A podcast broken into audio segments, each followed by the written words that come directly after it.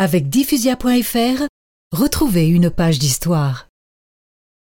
Pour verrouiller cette vaste région montagneuse, Tuduk s'est assuré du soutien des Chinois. Leurs forces régulières y sont encore discrètes, mais leurs puissantes bandes armées y sèment la terreur et la désolation. Ce sont les pavillons noirs, menés par le terrible Vin Phuoc. La France est donc dans une impasse.